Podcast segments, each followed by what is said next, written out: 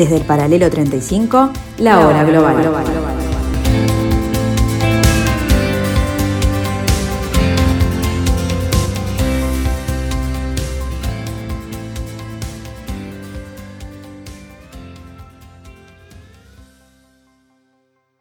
Bienvenidos amigos a este jueves 26 de agosto del año 2021. Bienvenidos a este nuevo capítulo de la hora global eh, aquí en el 1170 AM donde les planteamos atacar un tema particular, un tema que eh, nos tiene en vilo estos días para tratar de redondear el mismo y después tratar de no volver a él, sino es con un análisis profundo o por una situación que lo amerite. Nos parece que el tema se ha bastardeado demasiado en los medios internacionales, se ha hablado demasiado de Afganistán, eh, pero se ha dicho poco eh, y hoy con María Amat vamos a tratar de darle una un encare más este, personal. ella es pakistaní, vivió en Arabia Saudita, conoce el área y está afectada por este tema. De alguna manera vamos a tratar de recabar su opinión.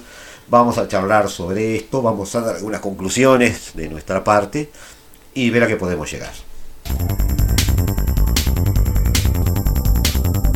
Los talibanes advirtieron el lunes a Estados Unidos y sus aliados que se exponen a consecuencias si retrasan su retirada de Afganistán, prevista para el 31 de agosto.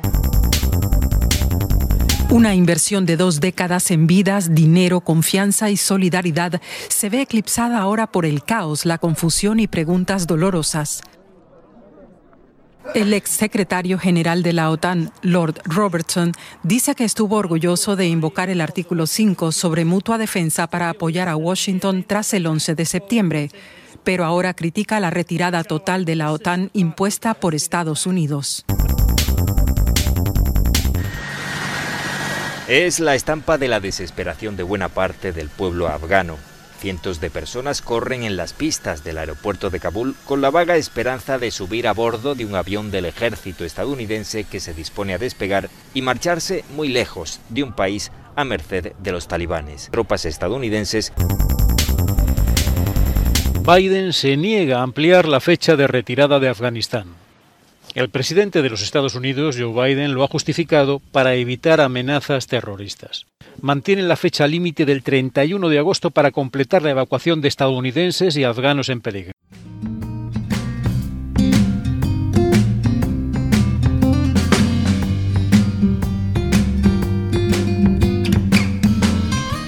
A más o menos dos décadas de la declaración de esta guerra, Estados Unidos no solo ha perdido, sino que además salió dejando un tental político.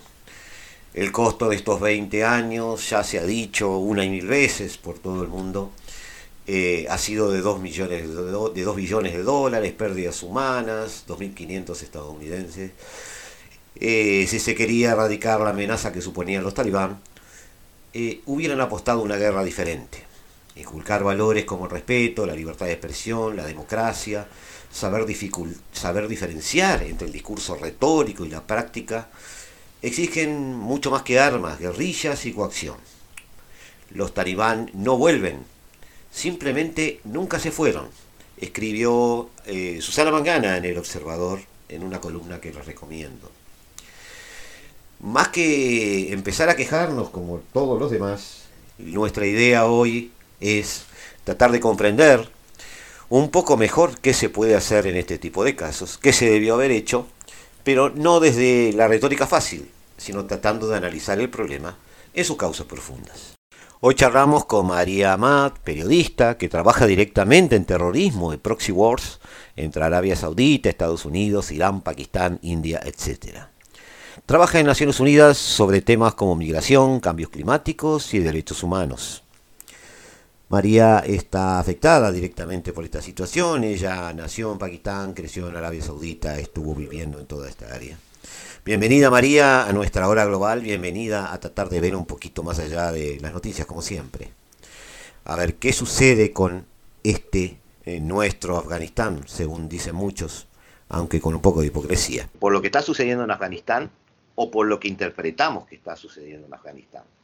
Entonces me gustaría ser este, disruptivo, olvidarnos de los titulares.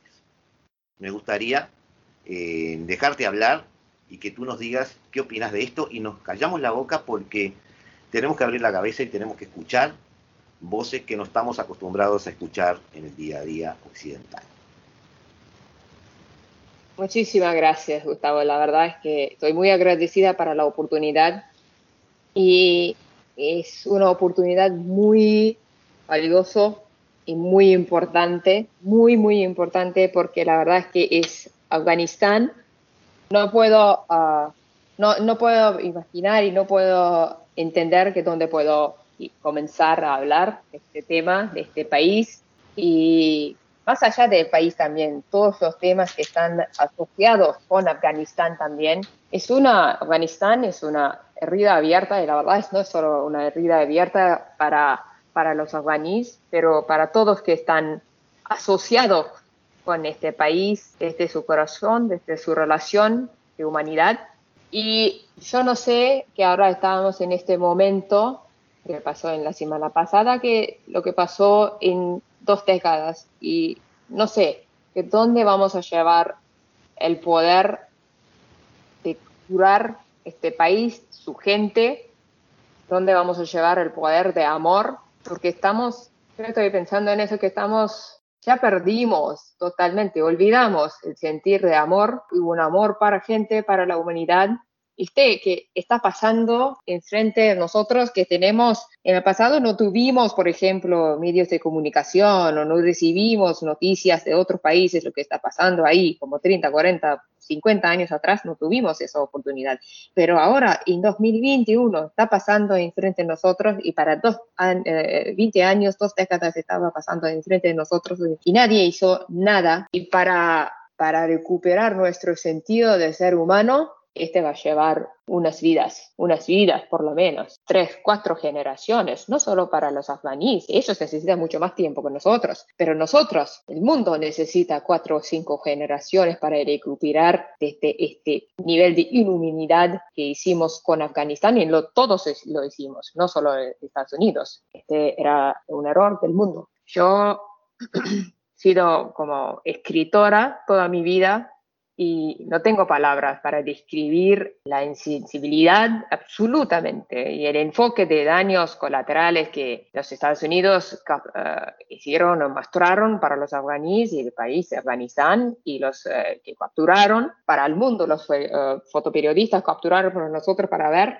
Y no puedo entender que cómo está el mundo, está hablando sobre los, sobre los talibanes, que ellos son, son responsables y la culpa es de de los talibanes y como un narrativo muy pequeño y como un, círculo que hay dos o tres actores en eso y sacan todos, no puedo entender cómo. Yo ah, recibí la noticia de la llegada de los talibanes a Kabul y la verdad es que yo me sentí que había agua ahogada, no podía respirar, ¿no? Que ni siquiera puedo, que puedo empezar a imaginar lo que este estado de guerra y batalla persistente y la impotencia de, estar haciendo a los hermanos en el mundo. Yo, en la semana pasada, yo estaba en Washington eh, cuando recibí esa noticia y acababa de conocer a Mirvais, que era un mozo afgano que veía dos veces al día a la hora de comer en mi hotel. Y él había dejado Afganistán hace casi 12 años y su hermano se había mudado a Canadá. Ambos ah, fueron de visitar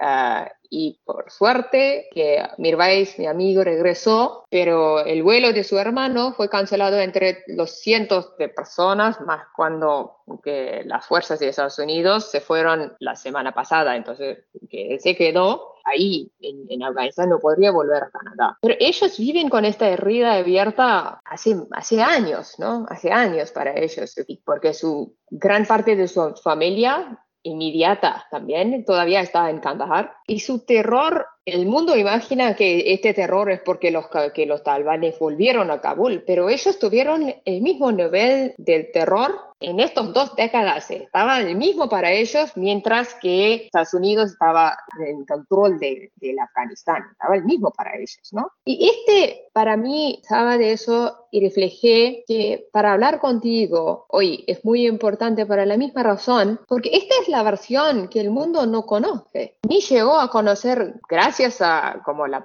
la máquina de medios de Estados Unidos que propaga su narrativa y crea percepciones a través de sus noticias y su cultura popular. Para mí, la semana pasada fue un momento irónico también estar en Estados Unidos, porque me trajo recuerdos que cuando yo como periodista cubrí las elecciones de Estados Unidos en 2008, cuando el mundo estaba lleno de esperanza que un presidente negro y afroamericano va a escribir el futuro de la participación y la política exterior de Estados Unidos en el mundo. Yo llevaba tres años cubriendo la frontera entre Afganistán y Pakistán y era una joven tonta con la misma esperanza, la verdad. Y recuerdo ahora que estar en Arizona con los miembros del Partido Republicano, sus bueno, políticos, sus familias, todos vestidos en rojos, esperando los resultados finales de las elecciones.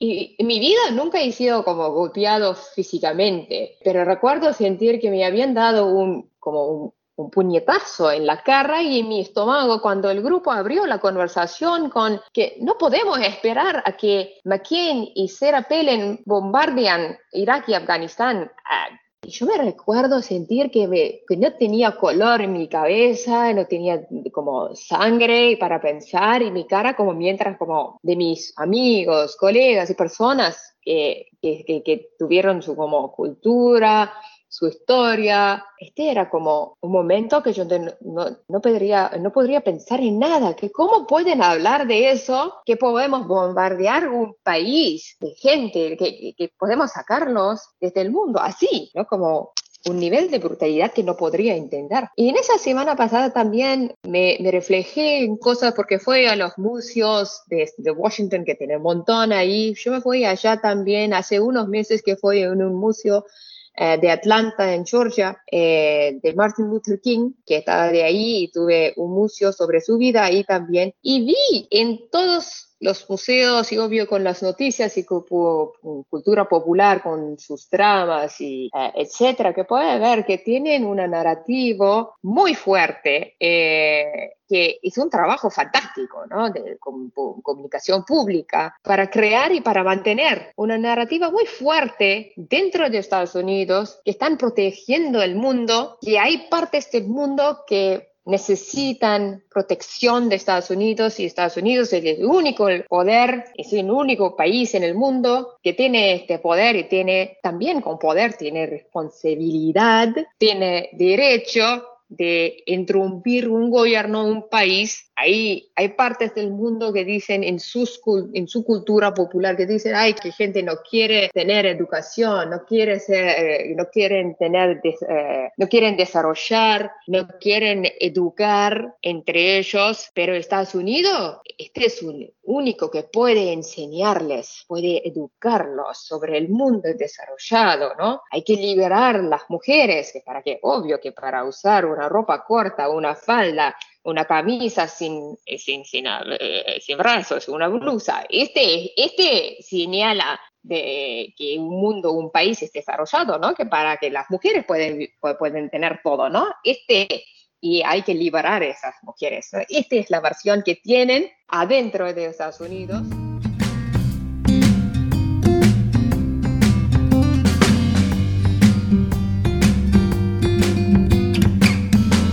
Seguimos, seguimos amigos en unos instantes con María este, sobre este tema eh, que nos va a hacer comentar alguna cosita interesante.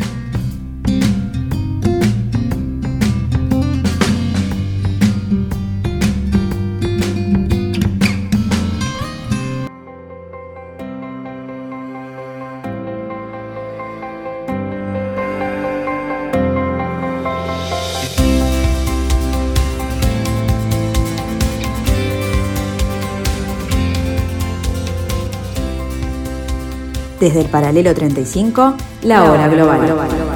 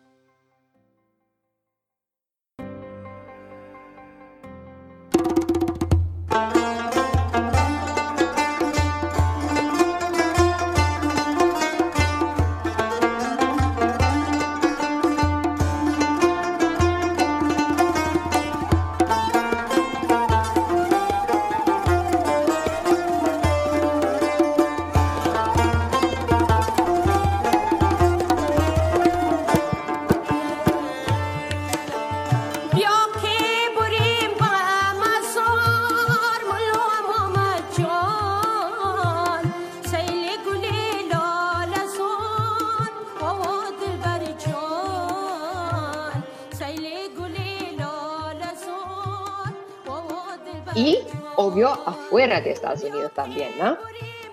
Entonces, es que hay una, que toda la conversación que tenía con un montón de diferentes gente de Estados Unidos, eh, de ciudadanos de Estados Unidos, y de todos diferentes ámbitos de la vida, ellos piensan en eso, que Estados Unidos está protegiendo el mundo, protegiendo eh, gente de Afganistán, de Irak, de Siria, de dónde, ¿no?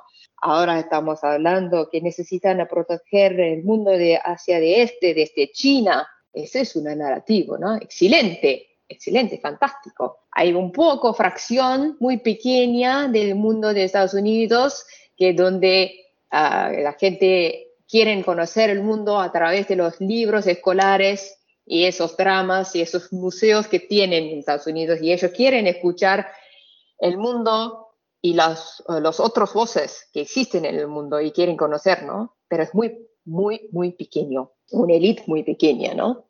Entonces, quería enfocarme en este narrativo porque ahora también que este narrativo que tenemos está en una creación de ellos.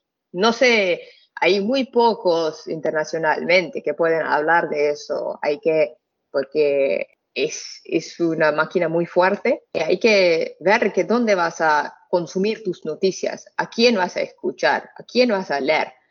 Y entonces este es importante porque la historia que estamos leyendo, entiendo, escuchando ahora, esos editoriales que estamos leyendo, las noticias, etcétera, este es una historia muy eh, sin contexto, sin historia, es muy decontextualizada para mí, eh, una historia decontextualizada de Afganistán, de los talibanes, de Osama Bin Laden, la participación de Estados Unidos y sus aliados. Y el mismo momento, el mismo tiempo, es una historia sin entender la Sharia. Este no es de ahora, este es una creación de 40 años y más. Y los raíces de esto todo para usar Sharia como una herramienta que valide eh, eh, el ataque de Afganistán, y otros países igual, ¿no? Es que cuando necesitan cualquier herramienta que necesitan, en otros países es corrupción, en otros países es, ah, es una dictadura y etcétera. Siempre los poderes globales, y en verdad los poderes globales no son, ni hay nadie de Asia del Sur, ni, ni hay nadie de África, ni hay nadie de América Latina, son muy pocos nombres que tienen poder de veto en Naciones Unidas. Nosotros sabemos quién son ellos. Entonces, ellos siempre tienen una colección de las herramientas que pueden usar cuando necesitan ganar algo y siempre tienen una cara enfrente de libertad, de corrupción, de etcétera, etcétera, de proteger humanidad, de proteger las mujeres, de proteger eh, no sé quién, y siempre tienen sus intereses atrás de esa cara. Y eso es importante a conocer también que, ahora en este momento que estamos leyendo las noticias, necesitamos a pensar que qué eran las raíces de esta guerra que iniciaron ah, los poderes globales y en particular Estados Unidos. Era, para no olvidar, era el miedo de Rusia, era el miedo de comunismo y este comunismo directamente es obvio un enemigo del capitalismo que eh, defina el mercado y el poder de Estados Unidos en el mundo y cómo funcionan ellos. Así que este es importante y cuando tenemos esa perspectiva, sí, con, este, eh, con esa perspectiva podemos reflejar y podemos leer las noticias, pero es importante a conocer la historia. La historia inició ahí. La historia es que cuando tuvieron, cuando Estados Unidos quería, quería combatir Rusia, combatir comunismo. Y este no es muy lejos, este es lo que pasó acá también, tienen esta, esta teoría tiene raíces acá también en América Latina. Todos tuvimos este, este memoria de, guerra ah, fría. Si alguien quiere conocer, hay mundos ah, para leer y para entender. Así que ahí eran los raíces Y ahora el mundo puede decir, habían pasado en estos 20 años, hablamos mucho de los talibanes y los madrasas en Pakistán y qué rol tenía Pakistán en eso todo. Y yo como pakistaní, totalmente de acuerdo y yo acepto la responsabilidad de mi país en esto, en este, el rol que, que tenía Pakistán el rol como musulmana, aceptó el rol que tenía Arabia Saudita, porque yo también me considero que yo soy de Arabia Saudita también, porque yo me viví ahí, 20 años de mi vida, crecí ahí, y entonces es que este necesitamos, este nivel de, de, um, verdad entre nosotros, todos los países necesitan reflejar sobre su rol en este todo,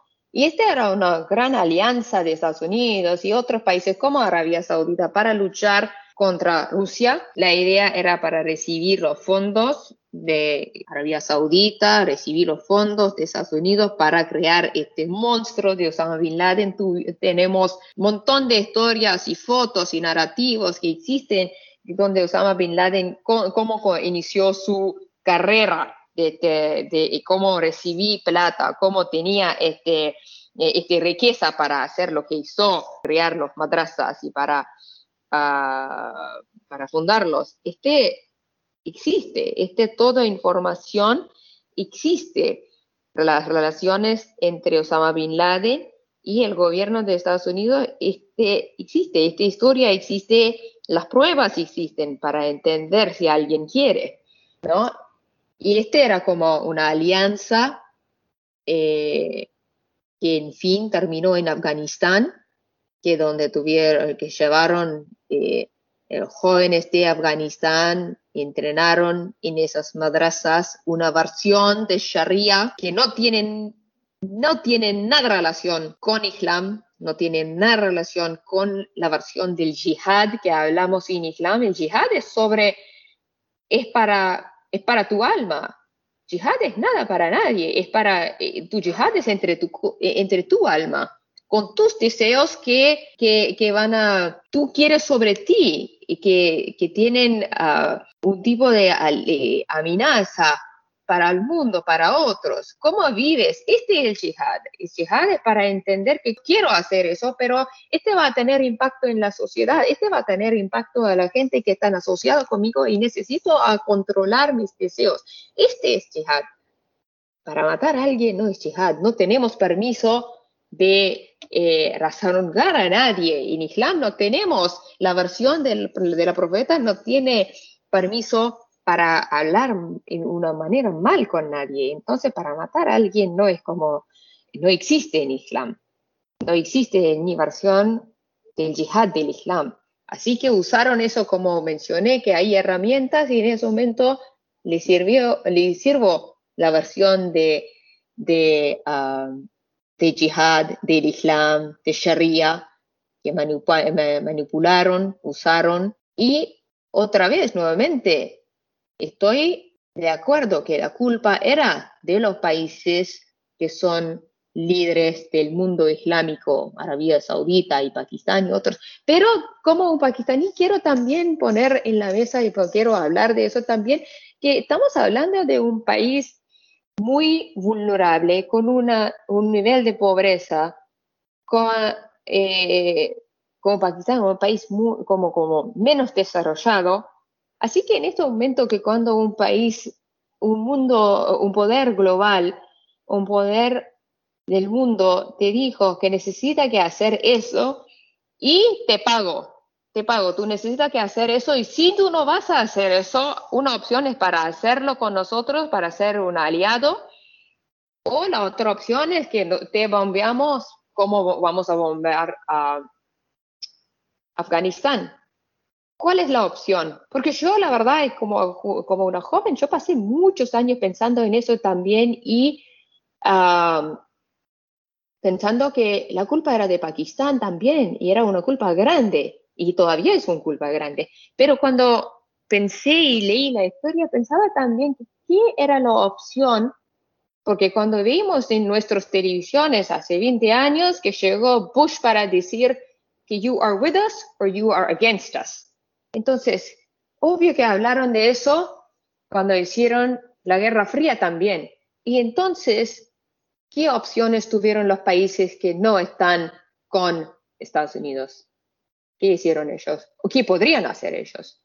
No es como una excusa, es solo un momento de pensar, una línea de pensar que qué pueden hacer los países vulnerables y países eh, eh, con otros eh, que, que, no tienen poder económico, ¿no?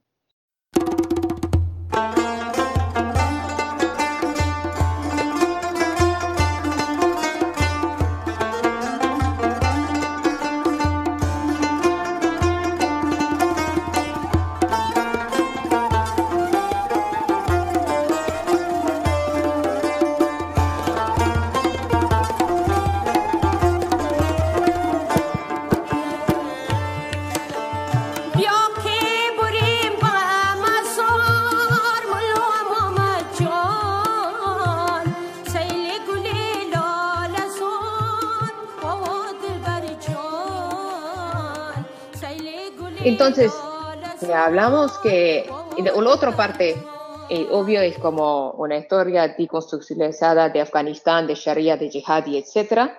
Y otra parte del narrativo que estamos viendo en todos lados, y la verdad que yo me enojé mucho también, viendo el Instagram y todo lado que están escribiendo, ay, las mujeres y las nenas de Afganistán que ahora no pueden educar y no pueden, no pueden tener educación y etcétera, etcétera.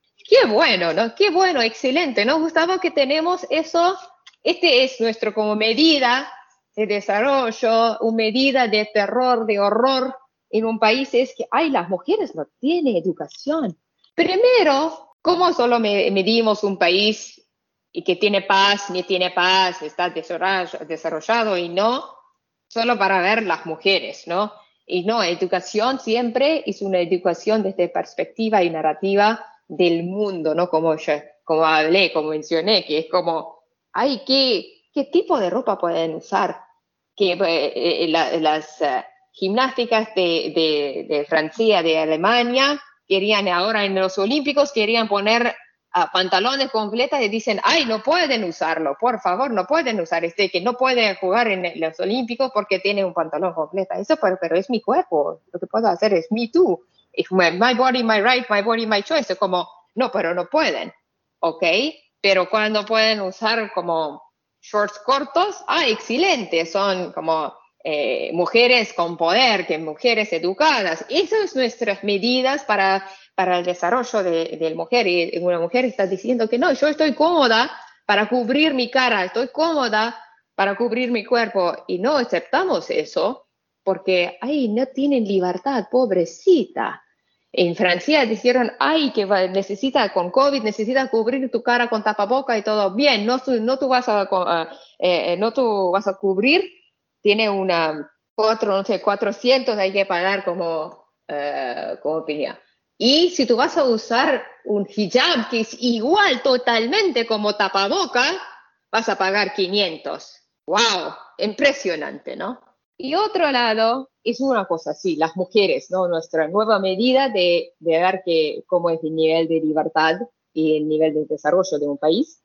Y segundo, ¿cómo podemos reducir un país y nivel de desarrollo, de paz, de, no sé, de tranquilo, un país? Solo hablamos de las mujeres y de las nenas. ¿Qué hicieron de los niños de allá, de los jóvenes? Hombres, ¿qué hicieron ellos? ¿Por qué vamos a dejarlos afuera de esa conversación? ¿Qué son los animales? ¿Qué, qué son, no? Que no vamos a incluir a ellos en la conversación.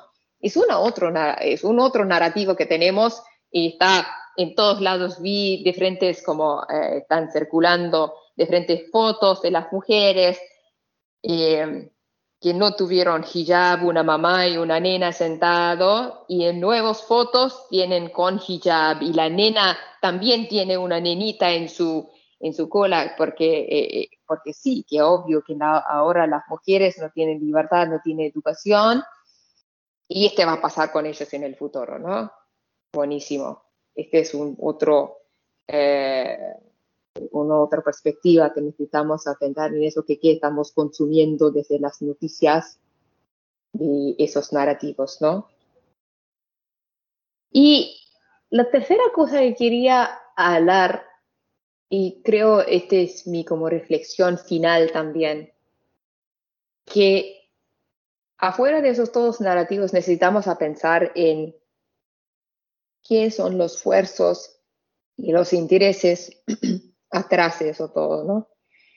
Yo vi hace un par de meses una película, y te recomiendo también altamente, que se llama Mr. Rogers' Neighborhood. No sé que si existe una traducción en español, pero es sobre la vida de una persona que hizo un programa en la televisión pública de Estados Unidos. Era sobre, era para los niños y sobre los niños y tuvieron, tuvo puppets para hacer su, para hacer su programa.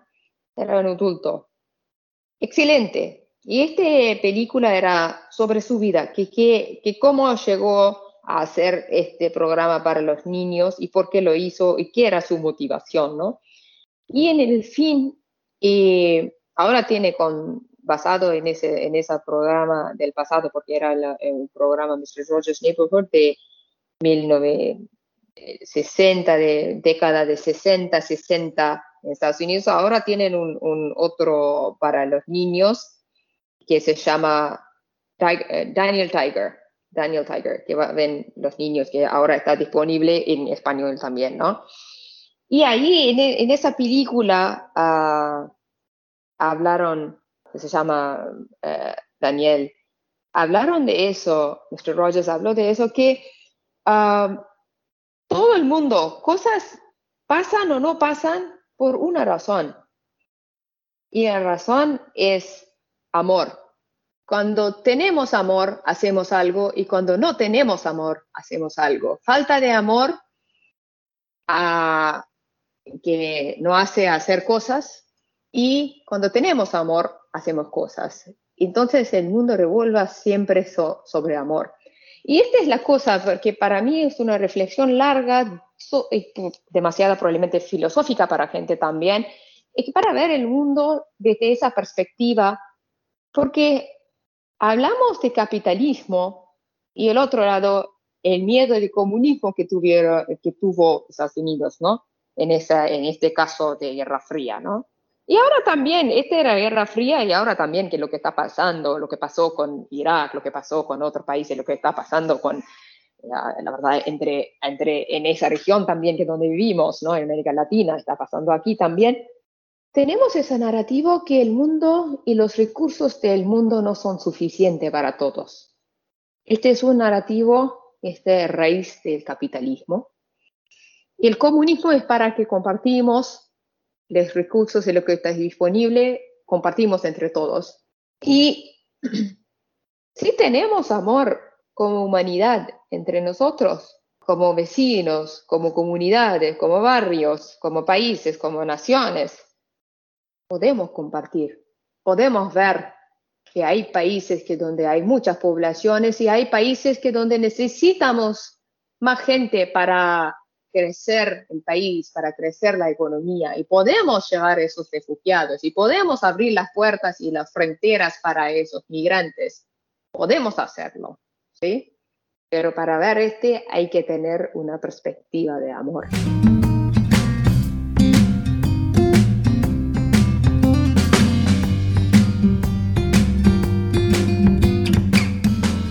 Volvemos amigos en unos instantes aquí a la hora de Radio Mundo, aquí en la tarde de Radio Mundo, perdón, en la hora global. Ya volvemos.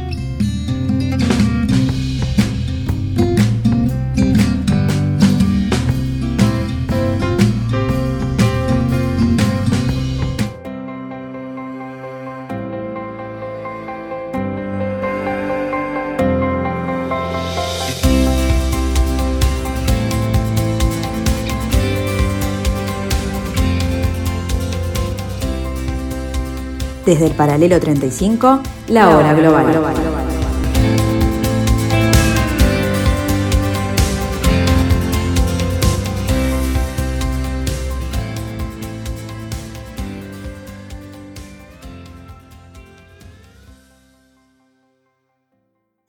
Afganistán da para mucho. Da para lamentarse, da para echar culpas, da para hacer un montón de cosas que han hecho las agencias internacionales en estos días, analistas, todólogos en algunos casos, me incluyo. Eh, pero la idea es que eh, los pensamientos sean más profundos, la idea es que tomemos lecciones. Eh, la facilidad de la conquista de un país, de un territorio desde el punto de vista militar, implica después poder establecer allí una sociedad estable y en desarrollo. esta experiencia es bastante reveladora. Eh, además de Afganistán, eh, en Afganistán mismo, multiétnica, multicultural, multireligiosa, ¿es viable una intervención para diseñar o tratar de construir un tipo de sociedad estándar? Eh, no, no, no, no pega, no calza, nos parece. Sacando a Afganistán de la ecuación, los intentos eh, occidentales de, invadir países, no solo de invadirlos, pero de tratar de imponer determinados tipos de sociedades, en general no, han mostrado estadísticamente, si nos, ponemos muy fríos en el análisis, eh, resultados. Si tenemos que instalar un gobierno donde su máxima prestación, que es la seguridad, depende de la presencia extranjera, estamos eh, generando dos problemas. En primer lugar, ese gobierno en sí es un gobierno que se presenta frágil frente a su propia sociedad, cuando no puede garantizar la seguridad propia y de alguna manera es, este, siempre presente y necesaria la presencia de, del invasor en este caso. Pero por otro lado, para el propio funcionamiento de ese Estado se vuelve oneroso, caro y, levantable la, prestación de ese servicio. Por otro lado, la solución de un conflicto armado depende solamente de elementos materiales, su utilidad eh, eh, en, la utilidad de los tanques, de los cañones, de los drones, es bastante relativa cuando hay que este, iniciar procesos de normalización en un país. Eh, más cuando se ha instalado o instaurado en ese país una modalidad de tipo guerrillera. a una guerrilla, recordemos, para ganar a veces basta le basta no perder, solo permanecer en el terreno. Y los talibanes y los mujahidines antes que ellos, a los rusos y a los norteamericanos les han demostrado que eso es una realidad, que es una verdad inlevantable. Algo importante, además, es que los extranjeros no sean vistos como invasores. Eh, el gobierno debe ser confiable eh, y los talibanes ser percibidos como enemigos del país que queremos en un futuro. Bueno, en este caso no fue así. No fue así. Eh, el Estado de Derecho debe tener una identificación con el ciudadano y debe además tomar ciertas medidas que muestren posibilidades reales de, hacer algo eh, que tenga que ver con la cultura del ciudadano y que él sea partícipe del proyecto. Prohibir, por ejemplo, el cultivo de opio en Afganistán por parte de este gobierno fue totalmente surrealista porque ese tipo de cultivo debe ser este, combatido en tiempo, debe ser combatido con políticas eh, sustitutivas, no ir contra eh, en una especie de contracultura popular generando el levantamiento de cultivos que se están dando de comer este, a, un montón de gente con la venta de sus productos. Este, el paso siguiente a una ocupación militar debe, debería ser construir escuelas y hospitales, no cárceles o torres de radar. El paso siguiente a una ocupación militar debería ser crear un Estado, pero vigilarlo, enseñarle a administrar y gobernar, saber cómo lidiar con la corrupción, que para algo deben servir los servicios de inteligencia. Eh, veinte años no es poco tiempo. Una generación entera que se hubiera acudido a las escuelas, hoy serían ciudadanos con una conciencia democrática. La propia sociedad repelería a los talibán, porque en primer lugar no los dejaría crecer los encerraría en una burbuja reaccionaria y aislada del Afganistán real. Pero la historia no termina, la historia sigue. Hoy, desde el Valle del Pashir, listo para seguir los pasos de, sus antecesores, junto a combatientes mujahidines, dispuestos a enfrentarse una vez más a los talibanes, con provisiones y armas que, están, que han recolectado pacientemente, se está armando una contrarrevolución o contrapropuesta al poder talibán. Soldados del ejército regular afgano que están asqueados por la rendición de sus comandantes, se dirigen ahora a las colinas del Pachir con sus equipos.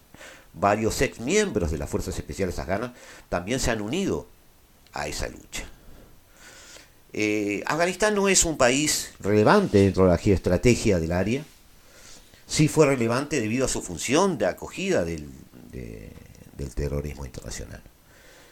Eh, pero entre la guerrilla doméstica y el refugio en Qatar de la dirigencia, luego de la caída de los talibanes en el 2001, emergió una nueva generación de talibanes entre otros el malawi habitual Astutzala, autoproclamado emir, junto al clérigo Adugani Baradar, eh, uno de los Hakani, el primer diputado Sirajuddin Hakani, y el hijo del mulá Omar, Mohamed Yaob, son conocedores de nuevas tecnologías y técnicas de comunicaciones. Además están forjando como hábiles negociadores diplomáticos, como lo, lo muestra el respaldo que consiguieron en Beijing y en Moscú además de eh, potencias regionales como por ejemplo Qatar. Y de ahí proviene el nuevo dilema para la sociedad internacional. El retroceso del imperialismo, sea del signo que sea, parece una buena noticia, pero ¿qué se puede decir cuando trae aparejada la imposición de estilos de vida que causan angustia y sufrimiento a amplios segmentos de la población?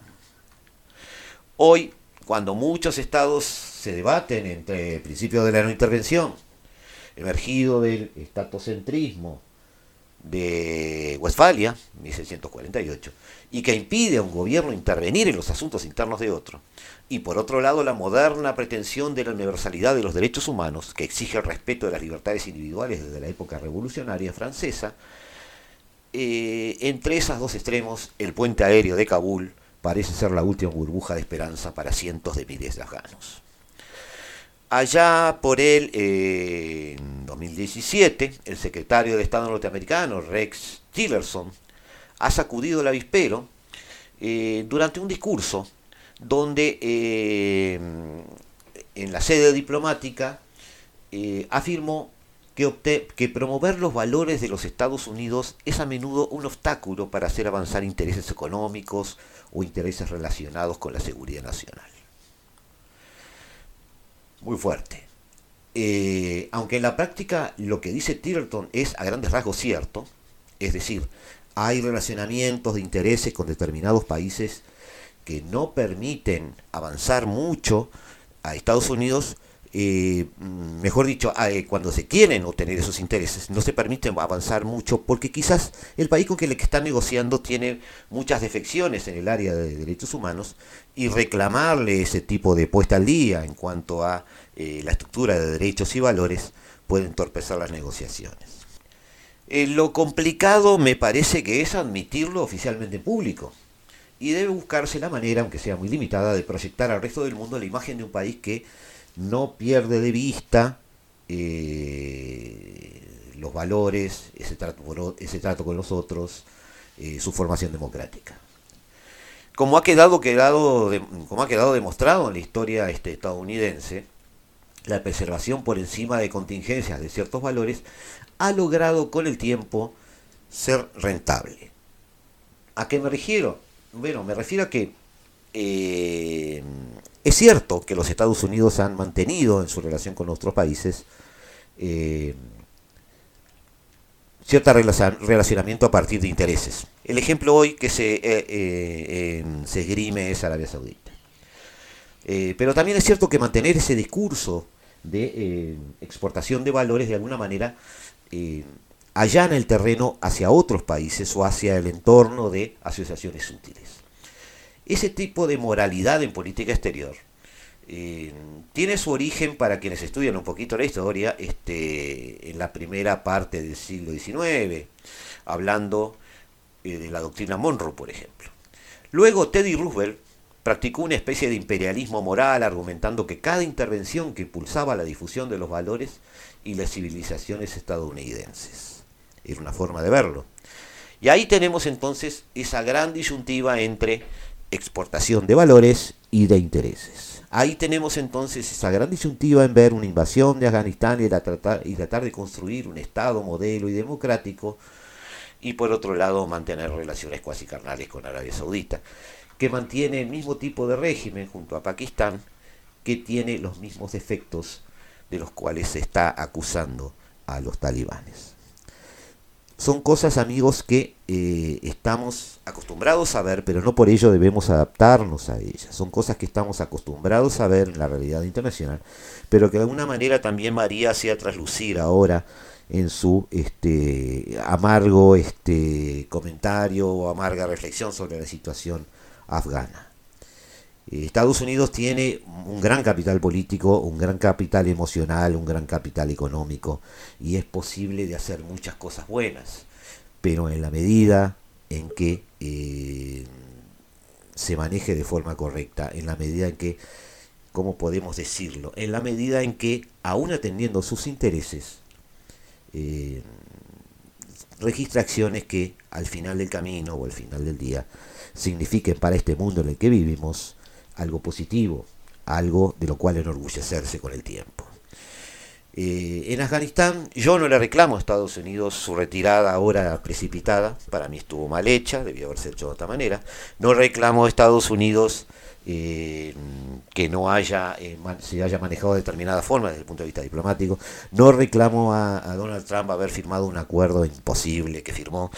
Lo que sí reclamo es que Dos décadas se han perdido sin hacer cosas importantes.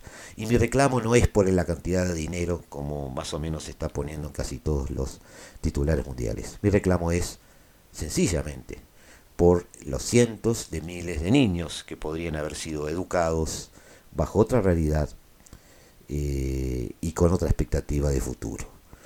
No me quedo en, como decía María, en las polleras cortas o las camisas sin brazos de las mujeres de, de Kabul que ya no tendrán.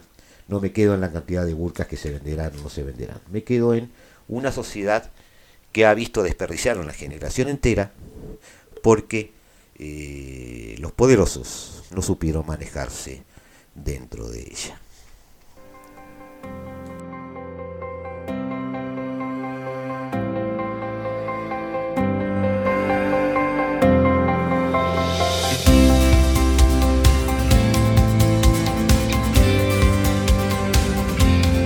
Volvemos a ver amigos el martes, los dejamos aquí con este nuevo capítulo de la hora global que aquí llega a su fin y los dejamos en manos de Eduardo Rivero con Se hace tarde y como siempre decimos, como les recomendamos a ustedes, la mejor música del mundo.